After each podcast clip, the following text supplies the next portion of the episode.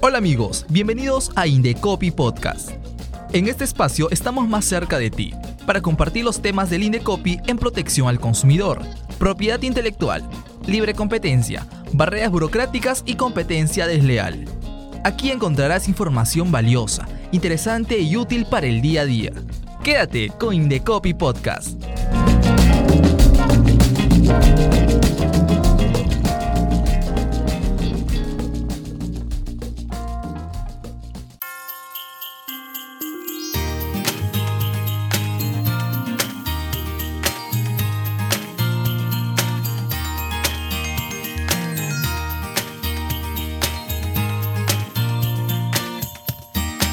Hola amigos, bienvenidos a Indecopy Podcast. El Indecopy pone a disposición de los consumidores información sobre las ofertas o promociones de los productos.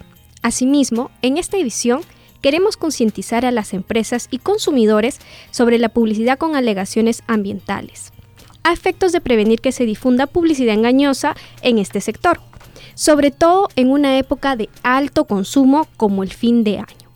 Escuchamos hoy a Abelardo Aramayo, secretario técnico de la Comisión de Fiscalización de la Competencia Desleal del Indecopi. Bienvenido Abelardo a Indecopi Podcast. Hola Cela, muchas gracias por la invitación. Quiero saludar también a tu público oyente que está atento pues a este importante tema, sobre todo en esta época del año. Así es, Abelardo, como bien has indicado y sabemos también, estas fechas pues suelen ser o son básicamente de alta rotación de productos, las ofertas, las compras. Y aquí entramos a una primera interrogante para poder consultarte como especialista y experto respecto a aquella publicidad que se pueda dar en el mercado, ¿cómo es que podemos reconocer, cómo reconocer la publicidad comercial engañosa? Eh, qué buena pregunta, porque en realidad sobre todo en estas fechas de alta demanda, estamos bombardeados por distintos anuncios publicitarios. ¿no?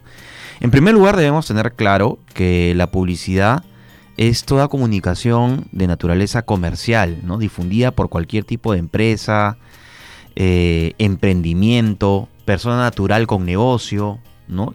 que busca vender un producto o que se contrate un servicio que ofrece en el mercado. Entonces, estamos ante una comunicación de naturaleza netamente comercial y con una finalidad económica. ¿no? Entonces, partiendo sobre esa pauta, esa comunicación no puede ser imparcial o neutral de ninguna manera. Definitivamente lo que quiere el vendedor o el proveedor es que compramos sus productos, nos quiere convencer. No porque la publicidad básicamente cumple tres finalidades. La de informar, nos busque que nosotros tengamos información sobre un producto o servicio nos busca persuadir, o sea, nos quieren convencer, y busca hacer un mecanismo de competencia, es decir, resaltar de entre las otras ofertas que hay en el mercado para que escojamos esa. ¿Cómo podríamos reconocer una publicidad engañosa? Bueno, en primer lugar, cuando veamos una publicidad excesivamente exagerada o que ofrezca algo demasiado bueno para ser verdad, por lo general es engañoso, ¿no? Porque nosotros que conocemos el mercado y sabemos los estándares, y vemos una exageración demasiado evidente, por lo menos debemos buscar que tenga un sustento probatorio idóneo. Si no hay pruebas que acrediten la veracidad de esa información, entonces ya estaremos ante una publicidad engañosa, ¿no? Pongo un ejemplo. Productos adelgazantes. Ofrecen resultados milagrosos en una semana, dos semanas. Bueno, ahí ya tendríamos que sospechar, ¿no? O sea, ningún producto por sí mismo produce una reducción de peso a menos que esté vinculado con dietas, ¿no? regímenes alimenticios o de ejercicios. Entonces debemos ser cautos porque debemos tener siempre en cuenta que la publicidad es una comunicación interesada en que compramos un producto o un servicio. También otro punto importante, si es que la publicidad tiene términos y condiciones y se consignan de manera escondida, con letra muy pequeña o que pasa muy rápido, eh, que evidencia el afán del proveedor de esconder esa información, también eso nos debe llevar a la sospecha, ¿no? Porque por algo el proveedor no está siendo transparente. Entonces ahí es mejor mirar otra publicidad, pues, ¿no? De un proveedor que sea realmente transparente y nosotros cuando vayamos a adquirir el producto ya sabemos a lo que vamos, para no ver dañadas nuestras expectativas. Qué importante lo que nos has mencionado, eh, los tips importantes, saben, y la información relevante que hay que revisar, eh, que justamente se ajuste a la realidad eh, lo que se está ofreciendo. Y justamente algo que mencionabas importantísimo es cómo hacen estos proveedores, los centros comerciales para atraer más clientela, ¿no? Los consumidores, y se lanzan pues también esas ofertas que suelen ser más conocidas así, pero también como las promociones, ¿no? Que justamente esto atrae mucho más aún en estas fiestas. ¿Qué, consideraciones o qué características debe cumplir una promoción? Eh, la promoción, y, es importante definirla para saber cuándo estamos ante una verdadera promoción y cuándo estamos ante una actividad empresarial que hace ver a una venta como si fuera una promoción cuando en realidad no es así lo que hemos nosotros denominado promociones ficticias. Y debemos tener en cuenta que una promoción de ventas es eh, básicamente el ofrecimiento de un producto o un servicio durante un periodo de tiempo determinado, excepcional, con condiciones de venta que son especialmente ventajosas respecto a la oferta ordinaria o estándar. ¿Qué significa esto? Que si un producto siempre vale 10, ¿no? Entonces en una promoción de venta que es especial por un periodo de tiempo determinado, por ejemplo del 5 al 20 de diciembre, ese producto se va a estar vendiendo en 5. Entonces, claro, 50% de descuento es un beneficio real para el consumidor. Pero, ¿qué ocurre en el caso en el que el producto siempre eh, ha tenido un precio de 10 y se ofrece como gran promoción, ¿no? Del 5 al 20 de diciembre, que el producto va a estar siendo vendido a un 50% de descuento. Entonces el consumidor dice, ah, qué bueno, una oferta. Pero lo que no sabe es que la promoción empieza el 5, el día 4, el producto ha sido o ha tenido un incremento en su precio. En vez de 10 va a, va a costar 20. Entonces el 50% va a terminar siendo 10. Entonces el producto, el consumidor siempre lo va a conseguir a 10, con lo cual en la realidad no va a tener un beneficio. Entonces, eso es importante que lo tengamos en cuenta. Eso es un engaño al consumidor que el Indecopi ya ha sancionado y lo que ha querido asegurar es que las ofertas sean reales, no brinden un verdadero beneficio al consumidor y los competidores compitan por esas eh, las preferencias de los consumidores con beneficios reales. Entonces, el primer requisito es que las ofertas deben ofrecer beneficios reales para el consumidor. ¿no? Deben estar dadas en un periodo de tiempo determinado.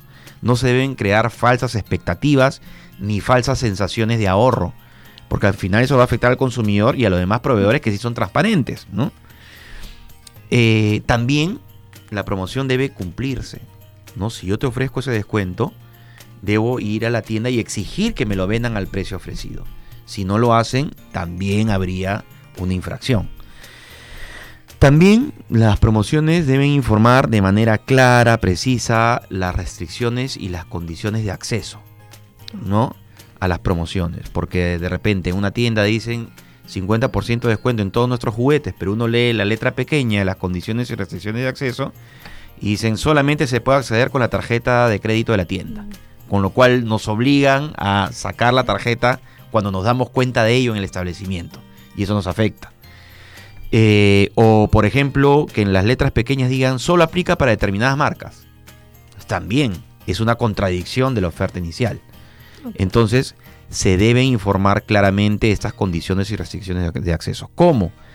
Puede ser en todos y cada uno de los anuncios que forman parte de la promoción o informar en todos los anuncios que existen estas condiciones y restricciones de acceso y darnos la información sobre un medio de información gratuito y de fácil acceso para que los consumidores puedan acceder al detalle de estas condiciones y restricciones de acceso y así este, evaluar si realmente les beneficia o no. También deben informar obligatoriamente, como ya les mencionaba, el periodo de tiempo de duración de la promoción y la cantidad mínima de unidades disponibles. Esto es muy importante porque esa cantidad mínima va a hacer que el consumidor evalúe las posibilidades que tiene de acceder a la promoción. ¿no? Este, por ejemplo, si hay una promoción ¿no? Que ofrece un producto, un descuento espectacular, pero nada más en stock tiene un producto y de repente yo estoy lejos de la tienda, diré ya no llevo, pues me van a salir por gusto, ¿no? Si no me lo informan. Entonces es importante que informen la cantidad mínima de unidades disponibles. Y finalmente, en esta época del año también se da bastante eh, este tipo de promoción de productos con precios de venta al crédito, ¿no? O sea, de repente no tengo yo el dinero para comprarme un televisor al cash y lo compro pues al crédito, ¿no? Un televisor, una lavadora, etcétera, lo que sea, o un juego de video. Entonces, si se ofrece estos productos con precios de venta al crédito, se debe informar obligatoriamente el importe de la cuota inicial si aplica, porque a veces no, no piden cuota inicial. Eh, también el monto total de intereses que se van a pagar, la tasa de interés efectiva anual y el detalle de cualquier cargo adicional que se deba pagar. ¿Para qué? Para que el consumidor pueda tener una idea clara del verdadero valor del crédito al que se va a exponer cuando adquiere el producto. Sí, efectivamente, lo que se busca con esto es que las experiencias en, las compras y acceder a las promociones sean experiencias agradables y no terminen siendo una denuncia o un mal rato para las y los consumidores. ¿no? Y justamente a raíz de eso es que Indecopy también está eh, siempre salvaguardando los derechos y la protección ¿no? de estos, eh, de los consumidores, y por eso también realizan varias acciones, se ha realizado ya varias, como bien lo has mencionado, ¿Cuáles son eh, las recomendaciones eh, que se brindarían específicamente tanto para empresas como consumidores desde aquí, desde el Indecopi, sobre las promociones eh, comerciales? en primer lugar, para los consumidores, las principales recomendaciones son revisar la publicidad, ¿no? revisar todos los detalles. para poder compararla también con las ofertas de la competencia, ¿no? Pero en realidad, debemos revisar todos los detalles. Ojo, no solo la publicidad que podamos ver en los medios tradicionales como televisión, radio, diario, sino también la de internet, ¿no? Eh, entonces tenemos que ver las condiciones y restricciones de acceso para acceder a la promoción, eso es básico, ya lo había mencionado. La descripción del producto, para que no nos engañen con el producto, la forma de pago, la garantía, el costo de envío, entregas, entre otros elementos importantes, ¿no? También como les había mencionado, ¿no? Comparar las ofertas con las de otros establecimientos y sobre todo también tratar de compararlo con los precios anteriores del mismo producto en ese establecimiento para que podamos detectar si es que estamos ante una oferta ficticia. Si tenemos la mínima duda de que estamos ante una oferta ficticia, mejor ir a otro establecimiento que nos dé una oferta real, ¿no?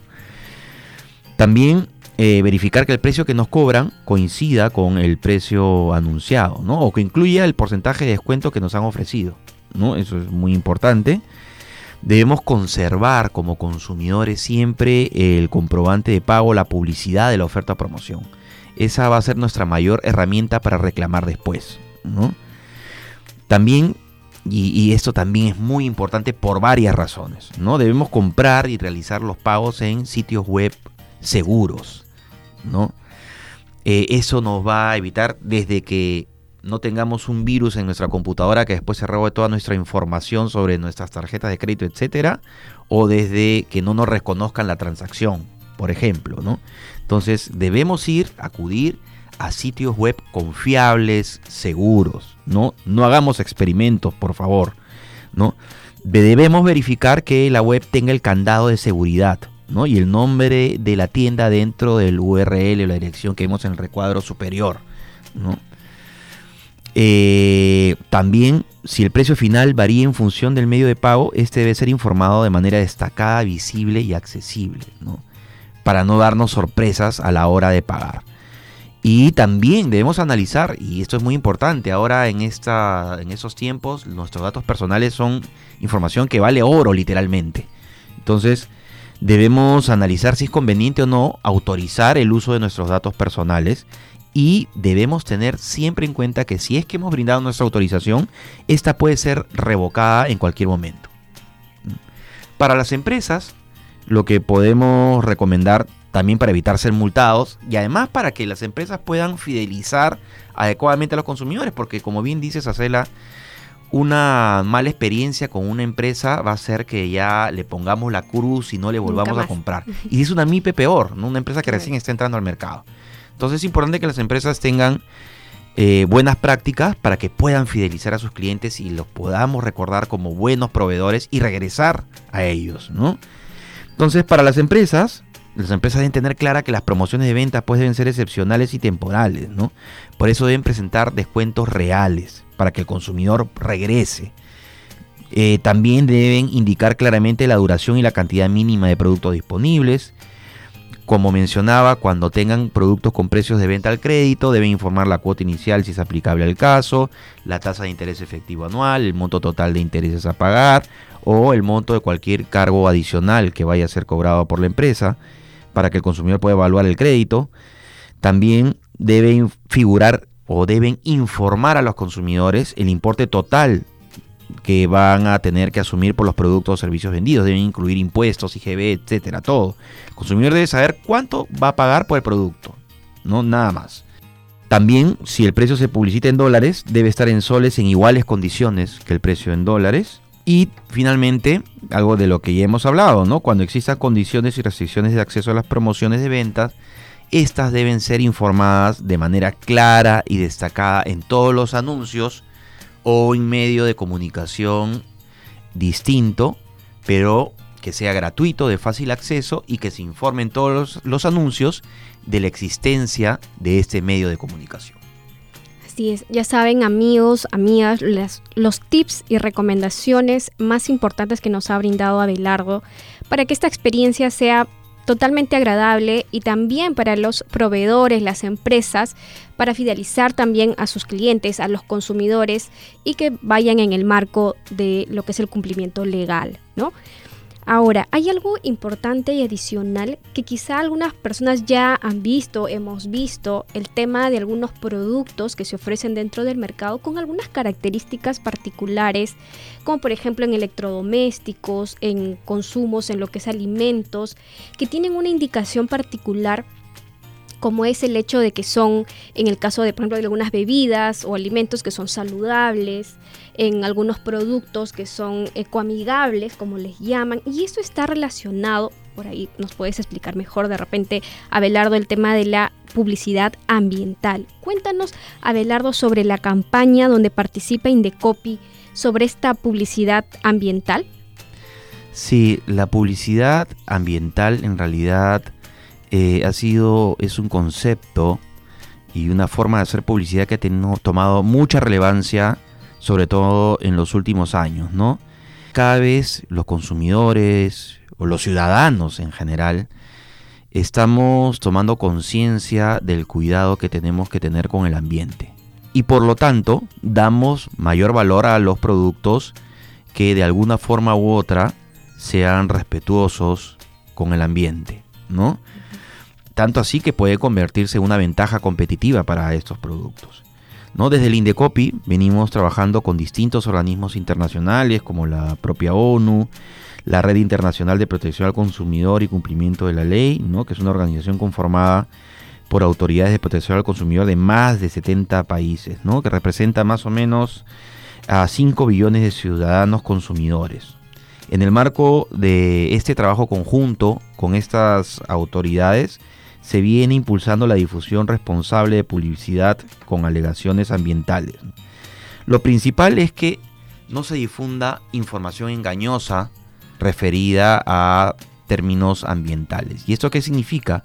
Que toda alegación ambiental debe estar sustentada con un medio probatorio idóneo, técnico, científico. Yo no puedo lanzarme a hacer una publicidad o una publicación ambiental como amigable con el medio ambiente, compostable, biodegradable, entre otros, si es que no tengo previamente una prueba que acredite la veracidad de esa información y no cualquier prueba. Debe ser una prueba realizada por un laboratorio, un certificador, una prueba pues realmente de rigor técnico, ¿no?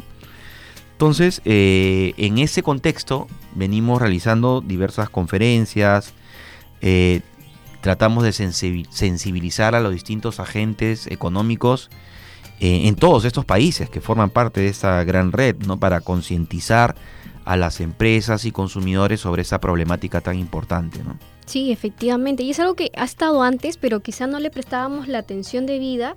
Y qué importante lo que dices, ¿no? Porque justamente también en el marco de la atracción eh, de los consumidores y de la venta excesiva, de repente se dan estas eh, connotaciones que no siempre pues pueden obedecer a la verdad, ¿no? Y justamente aquí viene por qué la importancia, por qué Indecopy fiscaliza la publicidad que alude a beneficios ambientales. ¿Por qué es importante hacerlo?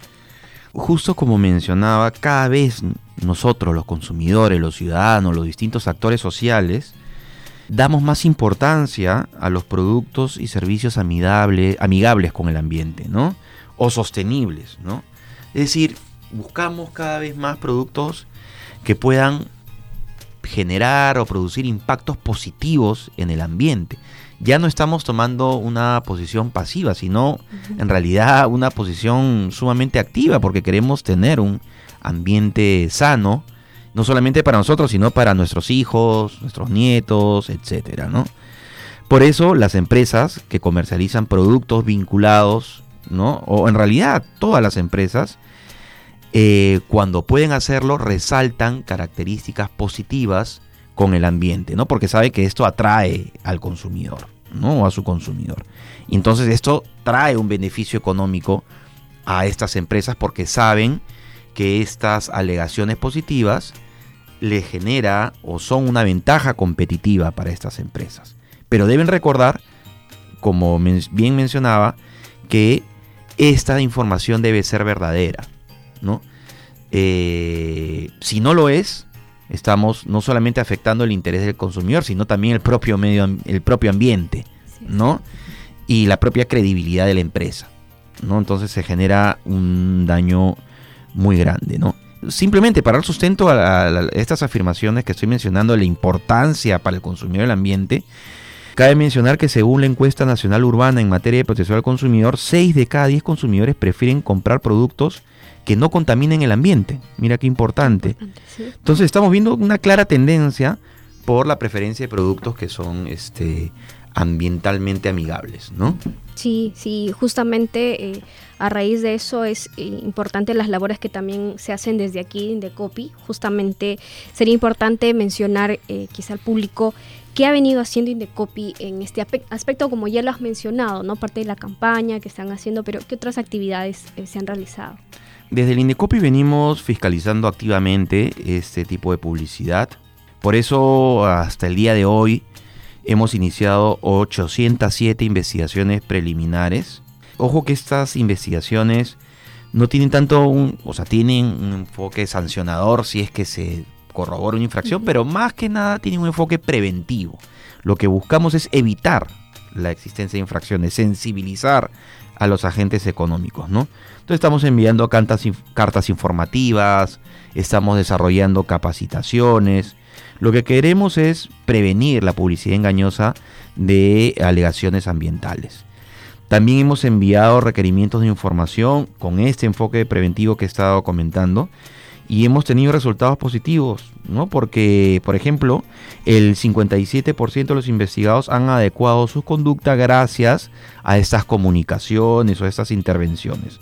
Ya sea porque han eliminado la publicidad o han presentado evidencia que acredita la veracidad de sus afirmaciones, lo cual es muy positivo.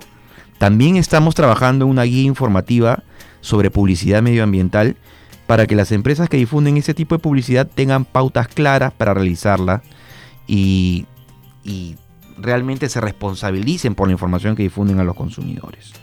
Igual el Indecopy está siempre atento a la publicidad, está monitoreando el mercado y ante la existencia de una posible infracción eh, va a activar todos sus mecanismos para o prevenir o iniciar un procedimiento administrativo sancionador y eventualmente sancionar. Así es. Entonces, amigos, amigas, eh, saben los, los tips, las recomendaciones que se han escuchado el día de hoy. Importante seguirlas, que la experiencia en las compras en estas fiestas sean las más agradables. Gracias, Abelardo, por estar aquí. Te esperamos pronto. Muchas gracias, Acela, por esta interesante entrevista y por la oportunidad. Muchas gracias. Gracias. Bueno amigos, recuerden que este espacio es una producción de Indecopy Podcast. Nos acercamos a ti, ciudadana, ciudadano, compartiendo temas como estos, interesantes y útiles para el día a día. Si quieres comunicarte con nosotros, escríbenos a radioindecopy.gov.pe. Ciudadanos al Centro.